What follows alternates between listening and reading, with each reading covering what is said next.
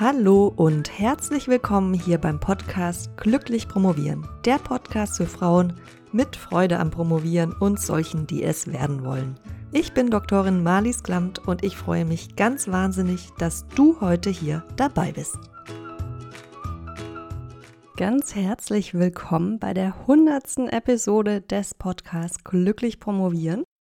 Ich bin heute auf jeden Fall glücklich, weil ich ganz, ganz viele Fragen bekommen habe für diese hundertste Podcast-Episode, die ich sehr gerne beantworten möchte. Ich habe mir eine Tasse Tee gekocht und es mir hier gemütlich gemacht.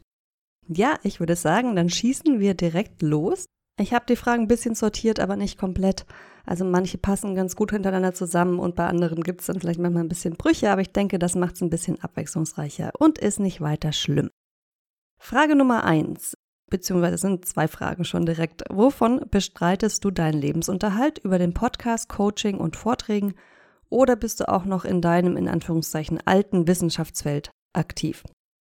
Ich habe noch bis vor ziemlich genau einem Jahr Teilzeit an der Uni gearbeitet, bin aber seitdem Vollzeit selbstständig. Ich beziehe meinen Lebensunterhalt über den Podcast nicht. Also der Podcast ist ja umsonst, das weißt du, wenn du ihn anhörst aber über das Coaching genau, Workshops, Vorträge und meinen Online-Kurs Promotion mit Plan, Zeitmanagement, Zeitmanagement für Doktorandin. Den gibt es seit September 2020 und ich habe auch vor, in Zukunft noch weitere Angebote zu erstellen. Also ich denke zum Beispiel für einen Starter-Kit, Start in die Promotion nach. Das wird sicher ähm, spätestens nächstes Jahr geben. Ist jetzt noch nicht spruchreif, aber das ist so eines der Sachen, die, die ich gerne machen möchte. Und dann habe ich noch ganz, ganz viele andere Ideen die ich gerne umsetzen möchte. Und ich mache außerdem auch noch vereinzelt Projekte im Bereich Mediendarstellung und ja, die Reduzierung von diskriminierenden Repräsentationen, beziehungsweise ein bisschen euphemistischer ausgedrückt, Diversitätssensibilität und vielfältigere Repräsentation. Ich habe das immer mal wieder im Podcast auch schon erwähnt, dass das so der Bereich ist, in dem auch mein Promotionsthema angesiedelt war. Und ja, da konzipiere ich Handlungsanleitungen und Broschüren, gebe auch Workshops und Vorträge. Also das mache ich auch noch vereinzelt, aber mein mein Hauptaugenmerk liegt tatsächlich auf dem Promotionscoaching und dem Kursangebot. Kannst du vom Promotionscoaching leben? Nee, würde ich aber auch nicht wollen, weil das bedeuten würde, dass ich entweder den Preis richtig hochschrauben müsste und dann könnten sich ganz viele Leute auch nicht mehr leisten. Und zum anderen oder zum anderen würde es bedeuten, dass ich ganz, ganz viele Coaches nebeneinander her parallel coachen würde und das möchte ich nicht, weil ich möchte mich wirklich so auf jede einzelne Person konzentrieren können und auch gerade bei den Coaches, die ich länger begleite, dass ich da nicht durcheinander komme, weil ich zehn Coachings jeden Tag habe. Jetzt kommen wir zu einer anderen Frage, zu einem anderen Themenbereich. Habe ich eine Chance außerhalb der Uni mit einem Doktor? Oder sieht es für alle so aus, dass ich keinen Tag gearbeitet habe, weil es ja nur Uni? Bisschen schwierig zu beantworten, weil es sehr aufs Fach ankommt und es kommt natürlich auch darauf an, wie du sonst noch aufgestellt bist. Ja, also man, es gibt tatsächlich diesen Spruch, Arbeitserfahrung an der Uni zählt nicht. Ich kann das so nicht bestätigen. In den Geistes- und Sozialwissenschaften zum Beispiel ist es natürlich sowieso auch schon sehr fraglich, was Arbeitserfahrung ist. Und wenn du jetzt zum Beispiel an der Uni einen Job hattest in der Beratung oder im Projektmanagement und nicht eine wissenschaftliche Stelle, ist das nochmal was ganz anderes, wie wenn du nur, was heißt nur, wenn du Forschungsprojekte hattest, ja, das eine kann dir vielleicht helfen, wenn du nachher in den Bereich Projektmanagement willst oder irgendeine Assistentenstelle. Das andere kann dir helfen, wenn du in die Marktforschung willst oder irgendwo, wo auch wissenschaftlich gearbeitet wird. Von dem her würde ich mal positiv sagen, nein, es sieht nicht so aus, als hättest du keinen Tag gearbeitet, aber du musst einfach schauen, wie du dich aufstellst und wie du dich verkaufst und wie du dich aufstellst, Dazu gehört zum Beispiel auch, was du nebenher machst. Also, dass du, also wenn du jetzt zum Beispiel in einen Job willst, der eher praktisch ist und wenig wissenschaftlich theoretisch, dass du dir entsprechend dich durch Praktika, durch Nebenjobs, durch ehrenamtliche Tätigkeiten, freiberufliche Tätigkeiten, gibt es ja zig Möglichkeiten so aufstellst, dass du nachher einfach auch die Arbeitserfahrung da nachweisen kannst. Ich hoffe, das habe ich jetzt verständlich dargestellt. Nächste Frage. Hast du oder hattest du ein Haustier während der Promotionszeit? Und falls nicht, hast du eventuell mit dem Gedanken gespielt, dir eines in Anführungszeichen zu holen, weil du, wie ich es gerade tue, denkst, dass es dir im Promotionsalltag gut tut. Und du und dein Haustier euch natürlich gegenseitig gut tun würdet. Sehr schöne Frage. Mal was ganz anderes. ich habe kein Haustier gehabt. Während ich promoviert habe, ich habe auch jetzt kein Haustier, ich reise sehr, sehr gerne, bin sehr gerne flexibel und unterwegs und da, das ist nicht so gut vereinbar mit einem Haustier und der Verantwortung, die man da hat und der Ortsgebundenheit. Ich würde aber bei der Wahl von einem Haustier auf jeden Fall mit einbeziehen, wie lange eine Promotion dauert und wie lange die Lebenserwartung des Haustieres ist und wenn die länger ist als die Promotionszeit, dann ob du, ob deine Lebensplanung danach auch so ist, dass dein Haustier gut integrierbar ist. So viel dazu. Warum würdest du jemanden von einer Promotion abraten? Welche Gründe sprechen für dich dagegen zu promovieren, dieses große Projekt auf sich zu, nehmen? Also erstmal für mich gibt es genauso viele Gründe dafür wie dagegen zu promovieren. Ich würde vor allem dann abraten, wenn die Motivation falsch ist, beziehungsweise nicht tiefgründig genug. Das heißt, wenn du jetzt zum Beispiel nur promovieren willst, weil du denkst, es hört sich ganz nett an, diesen zwei Buchstaben vor deinem Namen zu haben und ja, dass so ein bisschen im Prinzip dein Ego dahinter steckt aber die Motivation nicht viel weiter geht als das, dann werden dir wahrscheinlich ziemlich zähe Jahre bevorstehen. Ganz anders sieht's aus, wenn du wirklich an deinem Thema interessiert bist, wenn dich die wissenschaftliche Arbeit interessiert, weil dann kannst du auch mit Niederschlägen oder Krisen einfach besser umgehen. Ja? Ein anderer Grund, warum ich von der Promotion abraten würde, ist, wenn es nicht zur Lebensplanung passt. Also wenn die Motivation das denke ich ist auch miteinander verknüpft. Ne? Wenn die Motivation insgesamt schon nicht so groß ist, beziehungsweise nicht so tief geht, dazu gibt es auch ein paar Podcast-Episoden, die ich dir raussuchen werde, auch zum Thema Promotion ja oder nein. Das war, glaube ich, die zweite Episode insgesamt. Die verlinke ich dir dann in den Shownotes. Aber wenn du, wenn die Motivation schon nicht so ganz hundertprozentig ist und das dann auch nicht gut zu deiner Lebensplanung passt, dann würde ich, würde ich es im Zweifelsfall eher sein lassen. Kommen wir zur nächsten Frage. Wie ist es dazu gekommen, dass du dich, in Klammer weitestgehend, vom Unileben und wieder im Klammer dem Wissenschaftszeitvertragsgesetz gelöst hast und dein Leben so ausrichtest, wie viele andere Menschen es sich nicht trauen würden. Damit meine ich zum Beispiel die Selbstständigkeit, die Zeit in Spanien und so weiter. Mm, also wenn man mich kennt, dann ist die Frage wahrscheinlich eher, zumindest wurde mir die auch schon gestellt, wieso ich überhaupt an der Uni geblieben bin, weil ich auch immer schon freiberuflich gearbeitet habe und ja in anderen kreativen Projekten äh, tätig war. Ich habe auch nach dem Studium selbst schon überlegt, ob ich mich direkt selbstständig mache. Das wäre dann eher Medienbereich gewesen, habe ich dann aber nicht gemacht, unter anderem, weil ich eine wissenschaftliche Mitarbeiterin-Stelle angeboten bekommen habe, die wirklich spannend war und die auch einen ganz hohen praktischen Teil hatte. Also ich hatte nach dem, direkt nach der Magisterarbeit nochmal eine Hiwi-Stelle, Hiwi mit Abschluss und habe da schon mitgeholfen, ein Modulhandbuch für einen Studiengang, neuen Bachelor-Studiengang Audiovisuelles Publizieren heißt der, zu entwickeln. Und in dem Zuge hat mich dann der, mein Chef in dieser Position gefragt, ob ich nicht Lust hätte, als wissenschaftliche Mitarbeiterin anzufangen für genau diesen Studiengang. Und das war ganz viel konzeptionelle Arbeit zum einen, was mir sehr liegt und sehr viel Spaß macht. Und ja, so einen ganzen Studiengang ganz neu zu entwickeln, ist natürlich auch eine, eine tolle Herausforderung und Möglichkeit. Und ich konnte da ganz viel mitgestalten. Und zum anderen war es, ist es ein sehr praktischer Studiengang für die Universität. Und genau, die hatte genau die praktischen Anteile, die ich auch sowieso schon durch meine freiberufliche Arbeit, durch die Kurzfilme, die ich noch neben dem Studium, im Studium gedreht habe, schon mitgebracht habe, hatte einen hohen internationalen Anteil, weil es viele Kooperationen gab, also ganz viele Sachen, die ich spannend fand. Und deshalb habe ich das gemacht und bin dann in die Doktorarbeit so ein bisschen reingeschlittert, weil ich sowieso schon an der Uni war. Und ja, jetzt ist die Frage ja gewesen, wie es dazu gekommen ist, dass ich mich weitgehend davon gelöst habe.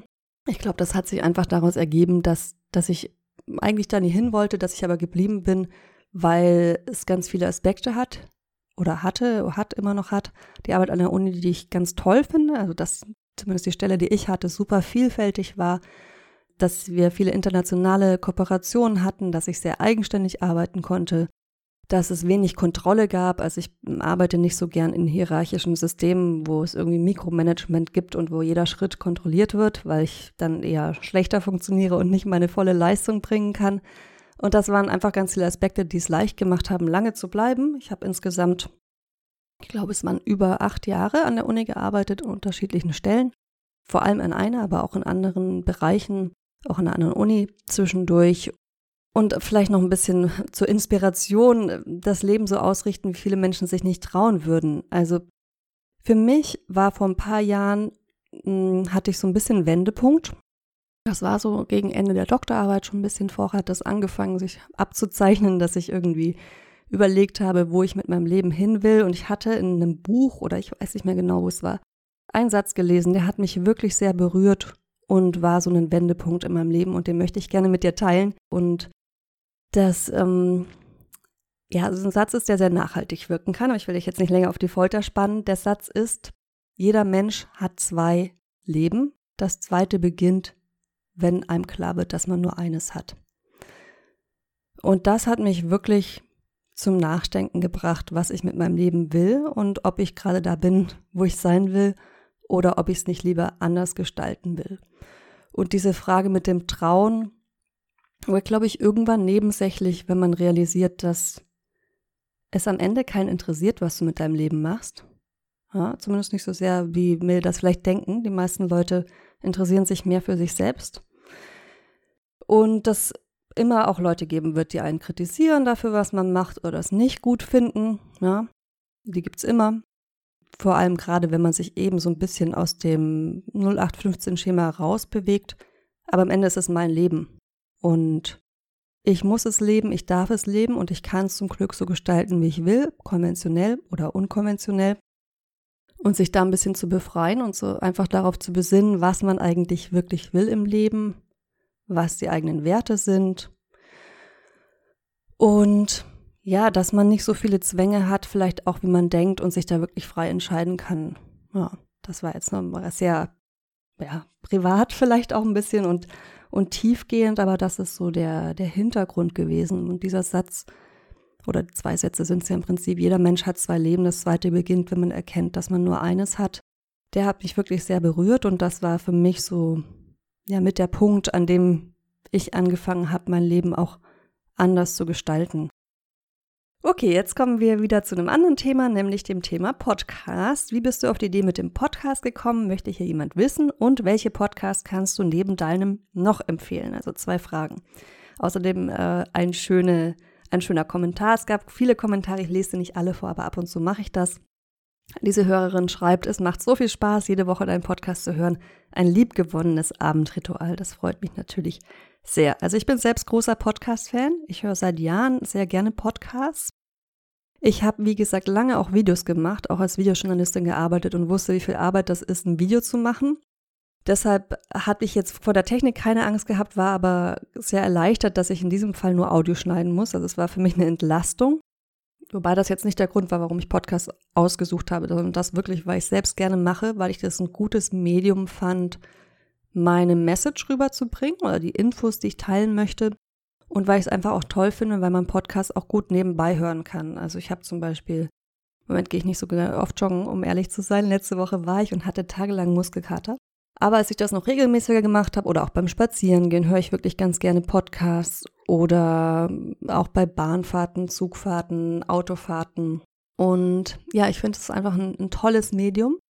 Und dann noch ein, ein Grund, ich bin beim Schreiben oft sehr perfektionistisch. Und das habe ich interessanterweise beim Podcast viel weniger so. Ich glaube, weil man dann den Text nicht so als Ganzes vor sich stehen hat. Also bei einem Blogartikel wäre ich, glaube ich, um einiges perfektionistischer und würde da mehr Wert darauf legen, dass das dann rund ist und die Übergänge passen und so weiter und die Formulierung. Und das habe ich beim, beim Sprechen zum Glück nicht so. Und das jetzt als persönlicher Grund auch noch. Jetzt zu der zweiten Frage hier zum Thema Podcast, was meine Podcast-Empfehlungen sind. Ich höre ganz viele Themen, ganz viele Podcasts im Bereich Online-Marketing. Die sind jetzt, denke ich, für die Zielgruppe Promotion, Promovende nicht ganz so spannend, aber da zum Beispiel, falls es doch ein Thema ist, was dich interessiert, finde ich die Podcasts von Amy Porterfield ganz klasse. Da habe ich auch wirklich schon sehr, sehr viele gehört. Und ansonsten höre ich wirklich recht querbeet zu allen möglichen Themen, Persönlichkeitsentwicklung, Reisen, Coaching, Geld. Ein Podcast, den ich dir empfehlen kann, ist Unlocking Us von Brené Brown. Das ist eine Forscherin, die zum Thema Verletzlichkeit forscht und schreibt. Dann aus einem ganz anderen Bereich ein Podcast von Esther Perel. Where Should We Begin heißt der. Das ist im Prinzip ein Live-Beziehungscoaching, also hat relativ wenig zu tun mit dem Thema Promotion, aber ich finde das super spannend, einfach zu schauen, wie sie mit den Paaren arbeitet, mit denen sie arbeitet. Es gibt inzwischen, glaube ich, noch eine zweite Staffel, die habe ich aber noch nicht gehört. Da geht es auch um das Thema Arbeitsbeziehungen. Ein Podcast, den ich gerne höre im Bereich Persönlichkeitsentwicklung und Spiritualität, ist Seelengevögelt von Veit Lindau, der ist auch auf Deutsch. Die anderen sind eigentlich tatsächlich alle Englisch. Oprah Super Soul Conversations höre ich gerne. Ein Podcast, wo ich jetzt noch nicht so viel gehört habe, aber ich wollte gerne einen zumindest nennen im Bereich Geld, Money Mindset. Der heißt For the Love of Money von Chris Harder. Dann ein, ein Podcast, den ich auch ganz gerne immer mal wieder höre, da, weil er ganz viele inspirierende Interviews hat. Der Podcast heißt Good Life Project von Jonathan Fields. Und dann noch als letztes ein, da geht es um Schreiben, der ist schon älter, schon ein paar Jahre alt, gibt es keine neuen, neuen Kapitel mehr, habe ich aber auch fast komplett mal durchgehört. Und zwar Magic Lessons with Elizabeth Gilbert. Das ist die Frau, die Eat, Pray, Love geschrieben hat und äh, die wirklich klasse ist, falls du die nicht kennst außerhalb von Eat, Pray, Love. Der Podcast heißt Magic Lessons. Geht es mehr um kreatives Schreiben als um jetzt wissenschaftliches Schreiben. Was heißt mehr? Es geht um kreatives Schreiben, aber den Podcast fand ich auch wirklich schön und inspirierend. So, glaube ich, ein kleines Potpourri an, an Podcasts und ich hoffe, dass auch für dich nochmal einer dabei ist, der vielleicht neu war oder der dich interessieren könnte. Wieder eine ganz andere Frage. Was war dein größtes Vorbild innerhalb der Promotion und in welcher Hinsicht? Die Frage fällt mir schwer zu beantworten. Ich befürchte, ich hatte kein großes Vorbild und auch, na, vielleicht viele kleine, aber kein großes. Mir hätte es wahrscheinlich gut getan, eins zu haben. Also, wenn du eins hast, finde ich das schön. Ich kann aber leider kein, kein Vorbild mit dir teilen, weil ich selbst kein großes Vorbild hatte. Ich war Teilnehmerin in einem Mentoring-Programm. Allerdings war jetzt die Beziehung zu meiner Mentorin da auch nicht super intensiv, was aber auch daran lag, dass ich nicht hundertprozentig klar hatte, was ich von ihr wollte. Ich habe mir immer wieder Hilfe, Unterstützung, Inspiration, Rat geholt, wenn ich den in der Promotion punktuell gebraucht habe. Ja. Zum Beispiel hatte ich mal zwischendurch überlegt, die Promotion abzubrechen, wirklich sehr kontrolliert, weil ich nicht wusste, ob das wirklich strategisch noch Sinn macht, sie fertig zu machen. Und da habe ich mit einer älteren Kollegin gesprochen, also älter, sie ist ein paar Jahre älter, aber sie war vor allem einfach schon weiter, auch in, hatte schon länger ihre Promotion abgeschlossen, eine große Familie und so weiter. Und da, da wollte ich einfach gerne ihren Rat haben. Unter anderem mit meinem Doktorvater habe ich das auch durchgesprochen. Und sie hatte mir dann zum Beispiel geraten, den Doktor zu machen, auch unter dem, den beruflichen Ideen, die ich in dem Moment hatte, was ich gerne machen wollen würde, weil sie meinte, es hat ihr zum Beispiel als Journalistin ganz viele Türen geöffnet, einfach nur einen Doktor zu haben. Was ich zum Beispiel nicht wusste und auch ganz spannend fand. Und ich habe auch äh, zum Thema Unterstützung, ich habe auch selbst Coachings gemacht in meiner Promotionszeit. Ein bisschen mehr zum Thema Karriere als zum Thema Promotion und vor allem auch eher so ein bisschen mehr zu sondieren, wo ich gerne hin möchte, weil ich da ein mm, bisschen geschwommen bin und immer so ein bisschen dieser Idee hinterhergejagt bin, ich muss jetzt meine Passion entdecken, aber das ist ja nochmal ein anderes Thema. Ansonsten habe ich innerhalb meiner Promotion auch wirklich immer und auch darüber hinaus Leute bewundert, die einen sehr pragmatischen Ansatz hatten. Das ist mir immer ein bisschen schwer gefallen. Da liegt aber auch oft Unsicherheit dahinter, so wie beim Thema Perfektionismus ja auch. Aber ich fand das immer ganz toll, wenn Leute wirklich, finde ich auch immer noch toll, wenn Leute einfach pragmatisch an Projekte herangehen und gerade ans Projekt Promotion, weil das einfach einen sehr, sehr weiterhelfen kann und oft auch angebracht ist und einem das Leben leichter macht. Nächste Frage. Was war deine größte Krise und wie hast du sie bewältigt? Was waren die Momente, in denen du richtig stolz auf die Leistung warst? Ich hatte in meiner Promotionszeit ein paar größere Krisen, über die ich hier im Podcast auch immer mal wieder spreche.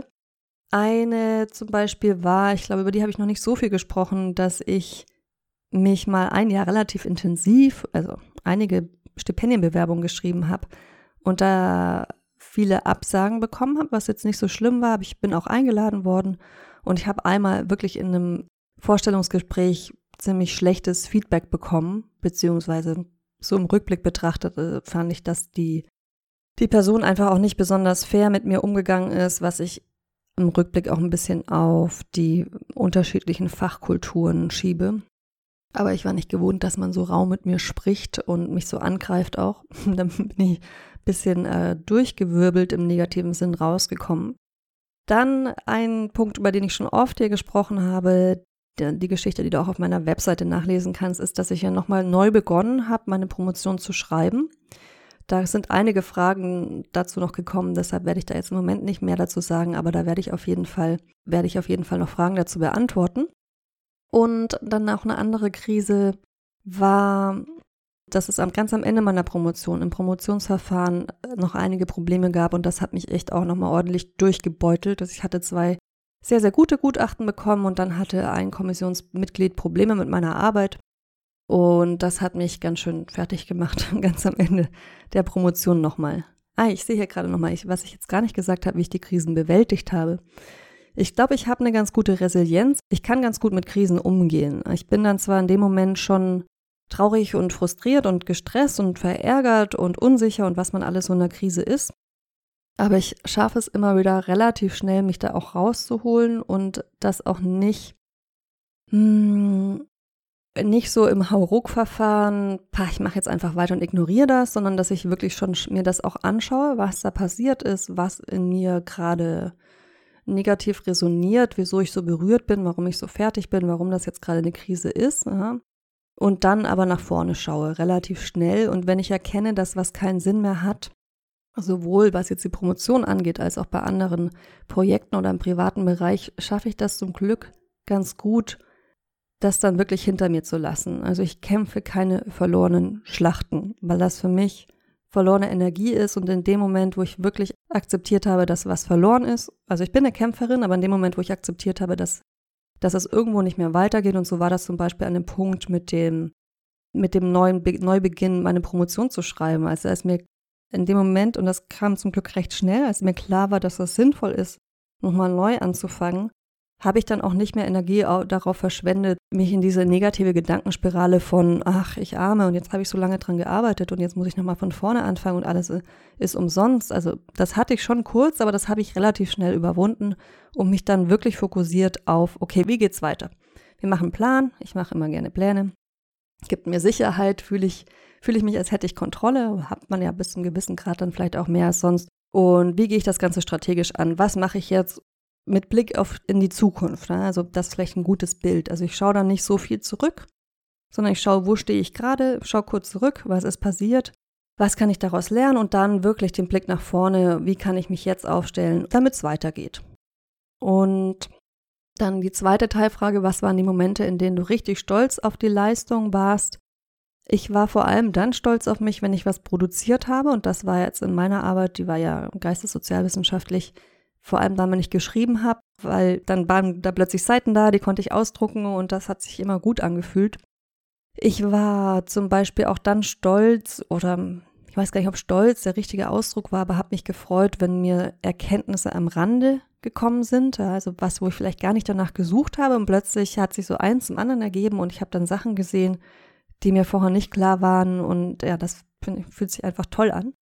Und ich bin auch immer dann stolz auf mich, wenn ich komplexe Themen nachvollziehbar aufbereite ja, und verschiedene Bereiche, die vielleicht auch nicht unbedingt direkt für jeden von außen was miteinander zu tun haben, miteinander verknüpfe, wie ich das zum Beispiel in, in meiner Doktorarbeit gemacht habe, die ja sehr interdisziplinär war, um zu zeigen, wie fruchtbar das einfach ist, diese Sachen zusammenzubringen. Und zum Thema komplexe Themen nachvollziehbar aufbereiten, habe ich dann auch im Anschluss an die Dissertation angefangen, das, was ich in der Dissertation theoretisch erarbeitet habe, zusammen mit dem, was ich ja auch durch freiberufliche Projekte und durch ehrenamtliche Arbeit mich fortgebildet habe, dann einfach miteinander zu verbinden und dann nochmal so eine Transferleistung zu erbringen. Ja, und das, ähm, das hört sich jetzt alles super, ich glaube, das kann man gerade gar nicht mehr nachvollziehen. Da habe ich auch schon darüber gesprochen, dass ich zum Beispiel diese Handlungsempfehlung geschrieben habe, im Antidiskriminierungs-, Diversitäts-, Sensibilitätsbereich und das einfach auch viel auf den Theorien zum Beispiel meiner Doktorarbeit aufgebaut hat. Und das ist was, worauf ich auch immer noch stolz bin, dass ich es geschafft habe, da so ein, ja, aus einer Dissertation, die im Prinzip dann doch nur eine sehr begrenzte Anzahl an Personen erreichen kann und interessiert, was zu machen, was in einem anderen Bereich wirklich auch praktisch angewendet werden kann und dadurch das, was ich da rausgefunden habe, nicht so versumpft. Genau, das ist zum Beispiel was, worauf ich stolz bin. Stolz bin ich übrigens auch immer, wenn mich tolle Kommentare von dir, von euch erreichen, von Leuten, die sich für den Podcast bedanken, für mein Coaching bedanken oder für den, den Online-Kurs, den ich gemacht habe. Und einfach mir sagen, mir mitteilen, wie sehr ihnen, wie sehr ihnen das weitergeholfen hat. Also dann bin ich wirklich stolz, dass ich quasi einen positiven Effekt im Leben eines anderen Menschen hatte und ja, und das ist was, worauf ich auf jeden Fall stolz bin. Was war die wichtigste Veränderung in deinem Mindset, damit du deine Promotion im zweiten Anlauf so schnell und fokussiert fertigstellen konntest? Ich weiß gar nicht, ob so sehr eine Veränderung im Mindset war. Ich glaube, es ist eher das, worüber ich gerade schon gesprochen habe. Es ist eher eine Persönlichkeitseigenschaft von mir, die mir hilft, dass ich, wie gesagt, keine verlorenen Schlachten kämpfe, sondern dann aufgebe, wenn es nötig ist wenn es notwendig ist und das akzeptiere, mich neu orientiere. Und ansonsten ist es tatsächlich auch so, dass mir wirklich einfach Dinge strukturieren, Konzepte schreiben und das Schreiben an sich Spaß machen. Also alles das, was ich dann machen musste im zweiten Anlauf, erstmal um loszulegen, waren Dinge, die mir sowieso schon liegen und die mir Spaß machen.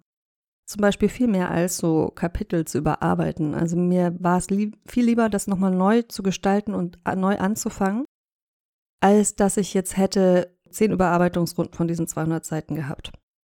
Und ansonsten, dass ich sie so schnell und fokussiert fertigstellen konnte, hatte auch mit einem besseren Zeitmanagement und Selbstmanagement zu tun, jetzt nicht nur mit dem Mindset.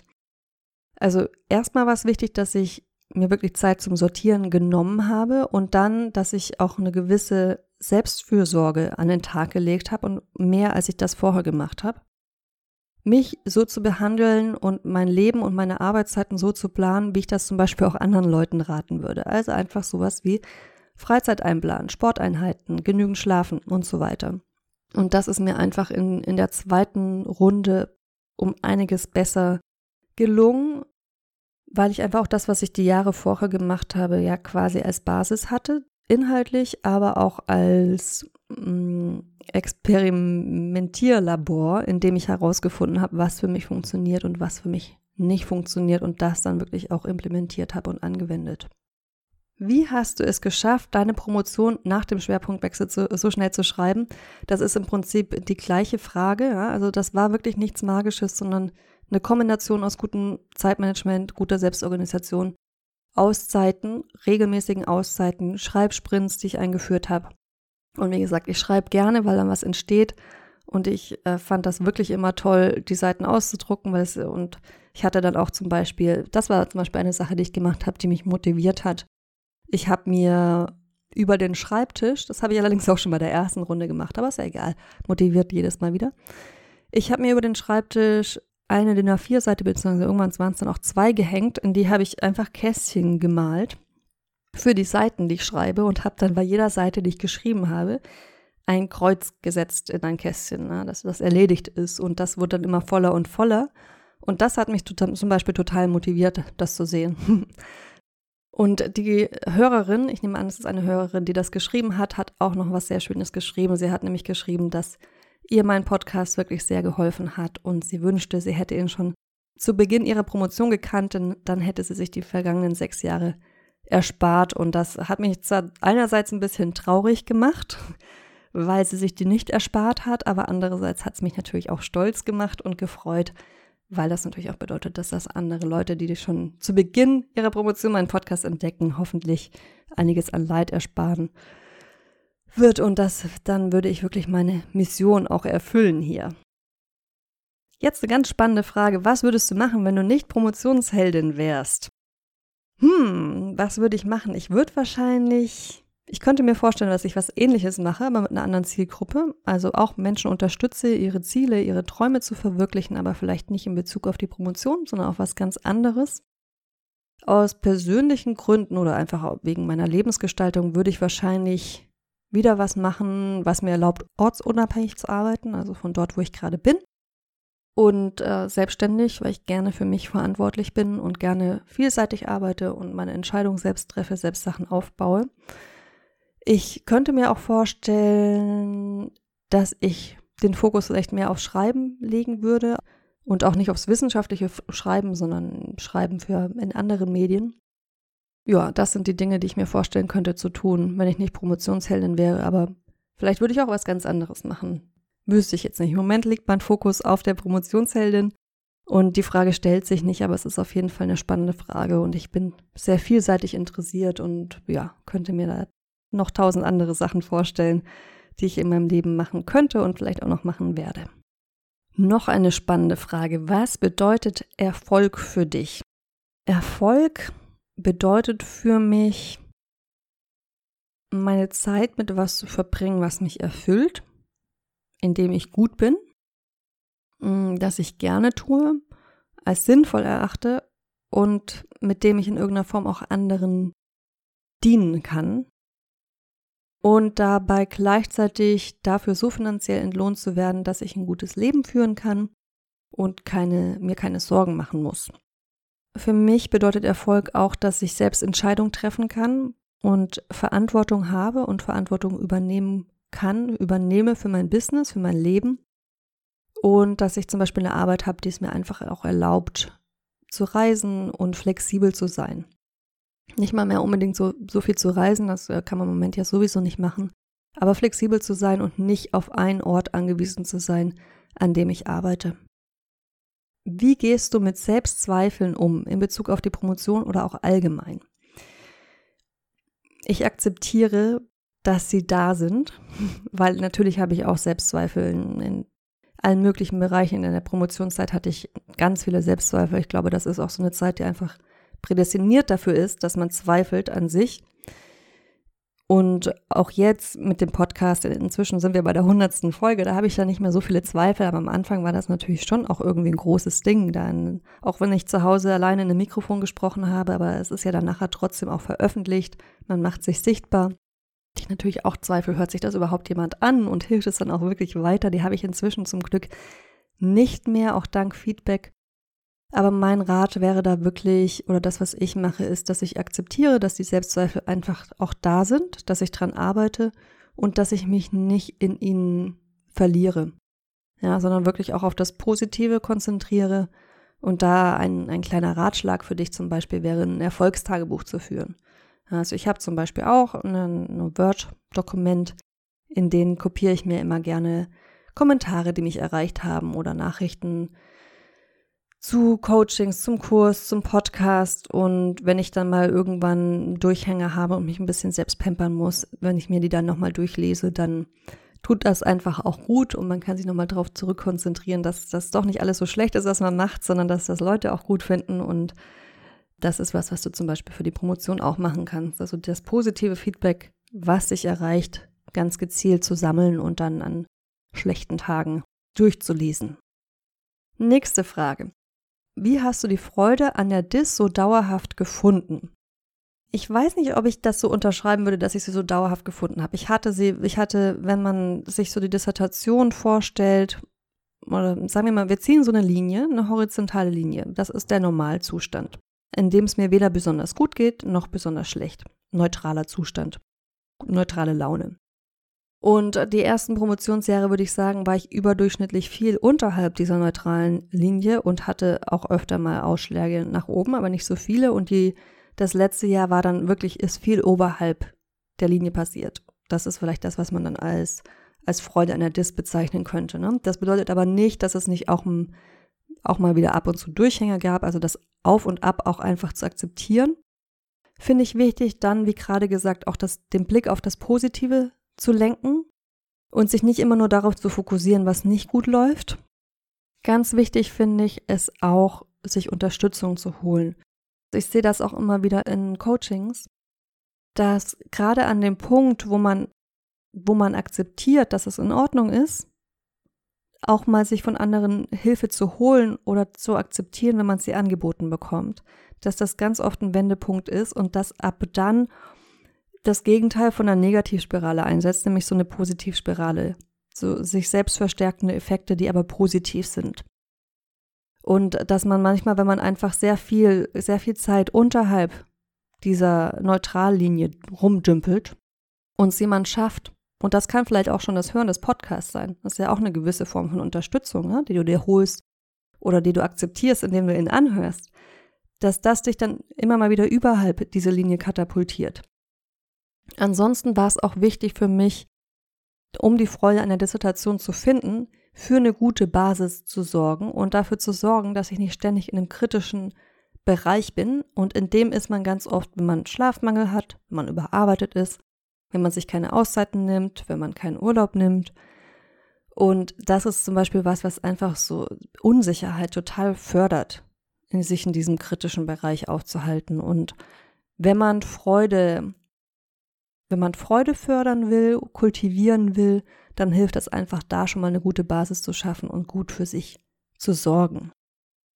Was hat dich in der Endphase der Promotion motiviert? Genau das, was ich gerade gesagt habe. Und vielleicht noch als zweiten Zusatz, wenn die Ziellinie in Sicht ist, dann läuft es sich auch einfach leichter. Also kannst du dir das wirklich vorstellen, wie so ein Marathon.